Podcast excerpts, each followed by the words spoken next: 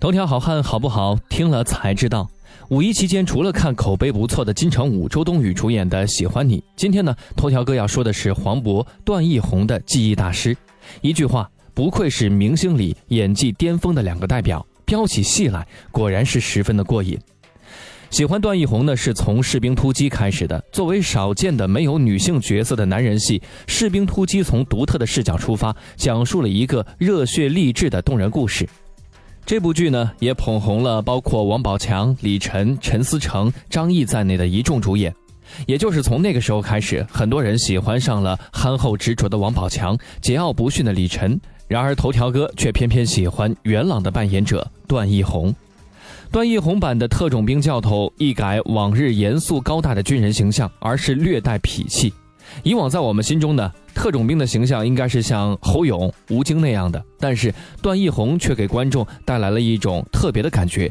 军人也是有血有肉的，特种兵也会有七情六欲，而非是战争的机器。无论是调戏王宝强，还是捉弄李晨，在这部剧当中，对于角色的这样的理解，是因为段奕宏坚持在开拍之前留在云南，坚持在阳光曝晒下锻炼健身后产生的。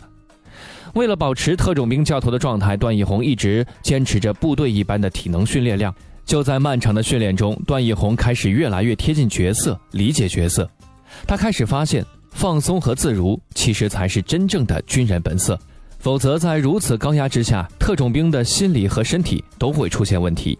以戏入道，大概就是段奕宏一直所坚持的吧。对表演一直抱有敬畏之心，因此呢，才能够不忘初心。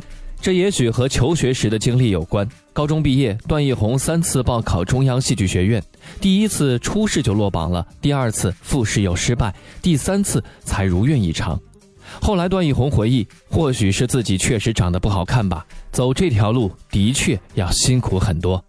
确实，进入大学的段奕宏仅仅是梦想的开始。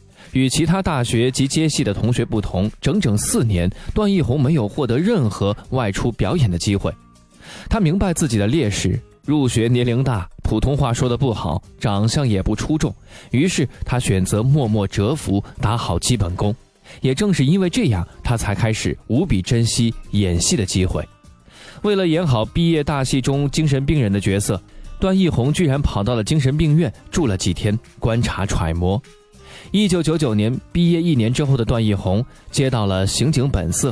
与他搭戏的是王志文、李幼斌这样的老戏骨。为了演好杀手罗阳，私下里段奕宏将把枪的动作是练习了上千遍，于是就有了戏中在和王志文对戏的时候丝毫不落下风。世界上有两种演员，一种是演谁谁就是他，另一种是演谁他就是谁。段奕宏绝对是典型的后者，从他塑造的每一个角色，观众几乎都找不到他自己的影子。即使是士兵突击之后再演军人，段奕宏依然可以演得不一样。我的团长，我的团，让观众们再次被段奕宏的人格所深深的折服。到了《白鹿原》，段奕宏的表演又有突破。饰演黑娃的段奕宏，把黄土地上的农民形象是演绎到了血液当中。也难怪啊，原著作者陈忠实在看了电影之后评价段奕宏的表演说：“黑娃就是这样的。”评价段奕宏的演技。是无论如何避不开烈日灼心的。原著作者看完电影后评价段奕宏，他说：“段奕宏的眼睛里的戏太足了，颠覆了我对中国青年男演员的看法。”同样贵为影帝的邓超，在和段奕宏的对手戏当中，也微微的被压过了一头。烈日灼心当中有这样一场戏，段奕宏跌落高空，被邓超拉住。实际拍摄的时候，为了更加真实，段奕宏竟然要求导演将威亚调松，将全身的重量全部压在一条胳膊上。事后，邓超说，拍的时候肌肉的撕裂声、胳膊关节的脱臼声，简直是触目惊心。段奕宏却说，再给我一次机会，我还会这么拍。段奕宏也凭借《烈日灼心》拿到了上海电影节的影帝桂冠。在颁奖典礼上，段奕宏说：“我愿意为戏做奴。”我会沿着我所认为的演员的道路一直走下去。尽管这样，段奕宏仍然在百花奖的典礼上被实至名归，当然这个实至名归要加引号的李易峰给击败了，痛失百花奖。对于得奖，段奕宏一直以来的态度是不为其所累，但是在观众心中，他的确是不折不扣的好演员，更是一条好汉。作为一个演员，段奕宏说自己是个笨人，不晓得那些捷径。在他心里，那些别人眼中的笨办法，就是自己眼中的捷径。